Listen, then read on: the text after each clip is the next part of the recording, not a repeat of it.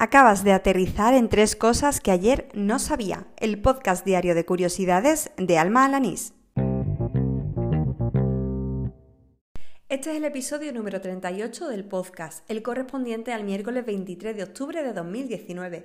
Parece que mi voz va mejor, pero tampoco quiero tirar las campanas al vuelo, así que al lío. Qué alegría me da recibir tweets de oyentes que me ofrecen nuevas curiosidades o me proponen retos para aprender. Uy, por cierto, Chus, que no se me ha olvidado lo que me pediste la semana pasada en el Galleto Cast, que es que no me ha dado la vida todavía para buscarlo, pero que lo tengo apuntado, ¿eh? Bueno, la cosa es que ya van dos o tres veces que, como digo, pues o bien me ofrecen nuevos conocimientos o bien me animan a buscar o investigar algo en concreto a través de Twitter. Y hoy ha sido el usuario arroba paredes94 quien me escribía. Una amiga alemana me envió dos puños, y me pone los emojis de los puños, para desearme suerte. Ante mi extrañeza me envió este enlace a Wikipedia. Bueno, me ponía un enlace a la Wikipedia alemana e incluso me sugería que lo, que lo tradujera con DeepL, bueno, un traductor que, del que yo ya hablé en uno de los episodios, así que ahí he visto un claro guiño a que, a que me sigue con asiduidad. Bueno, la cosa es que, según explica el enlace a Wikipedia, estos emojis de puños en países como Alemania, Austria, Suecia, Suiza, Estonia, Países Bajos, bueno, en Europa Central y del Norte, viene a significar cruzar los dedos. Vamos, lo que viene siendo desear suerte a alguien. Lo que pasa es que mientras que nosotros lo mostramos entrelazando los dedos índice y corazón, pues en estos países lo, lo demuestran escondiendo el pulgar dentro del puño cerrado.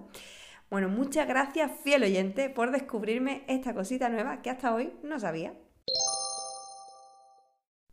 Reconozco que de Tolstoy no he leído nada en absoluto, pero sí me he bebido el reportaje del mundo que abordaba la figura de su esposa Sofía Tolstaya, una de esas mujeres cuyo trabajo fue casi tan significante como el del hombre que acompañó en vida y que sin embargo hasta ahora era para mí desconocido. Me temo que no soy la única, pero bueno. Lo cierto es que Sofía no solo era la encargada de pasar a limpio los manuscritos de Tolstoy, sino que también escribió sus propios textos, tanto poemas en prosa como cuentos para niños, incluso diarios y novelas. Precisamente, el reportaje llega con motivo de la publicación en español de una de sus novelas titulada ¿De quién fue la culpa?, que ha traducido por primera vez en nuestro idioma la editorial Shordica. Sobra decir que ya está en mi lista de deseos de libros escritos por mujeres. Hoy cierro el programa entonando un mea culpa del que he sido consciente tras escuchar el último capítulo del podcast de Urban Explorer, que por cierto, vaya monográfico que se han marcado. Si no lo sigues, estás tardando y no vas a tener excusa porque voy a dejar el enlace a este episodio en Spotify. Vamos, que lo vas a poder escuchar en cualquier sitio. Bueno, pues mis amigos de Urban han participado en un evento cultural y gastronómico en Ourense llamado Enviga, que viene a ser la abreviatura de Encuentro Bioceánico de Gastronomía. El episodio no tiene desperdicio desde el minuto 1 hasta el final y me ha hecho darme cuenta de que no sabía casi nada, por no decir nada de nada, de la provincia de Ourense. Bueno, ahora sé un poquito más, claro. De todas formas, como en el podcast lo que intento es extraer algunas de las cosas que he aprendido a lo largo del día de hoy, pues claro, he tenido que seleccionar algunos de todos los datos que ellos han contado y que a mí me han sorprendido. Y me quedo con algo que me ha resultado muy interesante. De las cinco denominaciones de origen vinícolas gallegas, cuatro se encuentran en Ourense. En concreto son Ribeiro, Valdeorras, Ribeira Sacra y Monterrey. Morwine. Y con esto termina el episodio número 38 de Tres Cosas que ayer no sabía, el del miércoles 23 de octubre de 2019.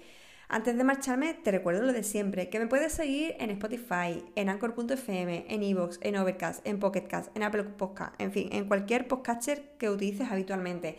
Si al buscar tres cosas que ayer no sabía, pues no aparece este programa, tienes la opción de incluirlo de manera manual con el enlace RSS. Por cierto, ayer comentaba que estaba pendiente de un error que me había surgido al intentar añadir el programa a Google Podcast. Bueno, pues ya por fin parece que se ha solucionado y está pendiente de revisión. Así que en uno o dos días espero que esté también disponible en esa plataforma.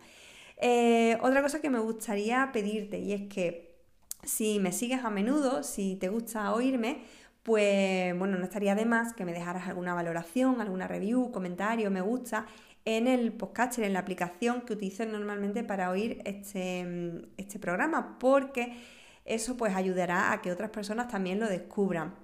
Bueno, y aparte porque un poquito sube la autoestima, claro que sí, no nos vamos a engañar. Bueno, por otro lado, si me quieres decir algo de manera directa, donde más sencillo y más rápido me encuentras es en Twitter, buscas arroba almajefi y ahí pues me pueden decir, pues no sé, cualquier feedback que me quieras comentar, ¿no? Pues algún nuevo mm, dato, alguna nueva curiosidad, qué te parece este podcast, qué estaría bien que cambiase, si, en fin, algo que, me ayude a mejorar porque si es para troleo, pues no, el troleo se lo dejáis a otro. Bueno, pues nada más, eh, al final he vuelto a aguantar por tercer día consecutivo con esta voz de mierda, pero no pasa nada, aquí con constancia y esperanza todo se alcanza. Te espero mañana, hala, con Dios.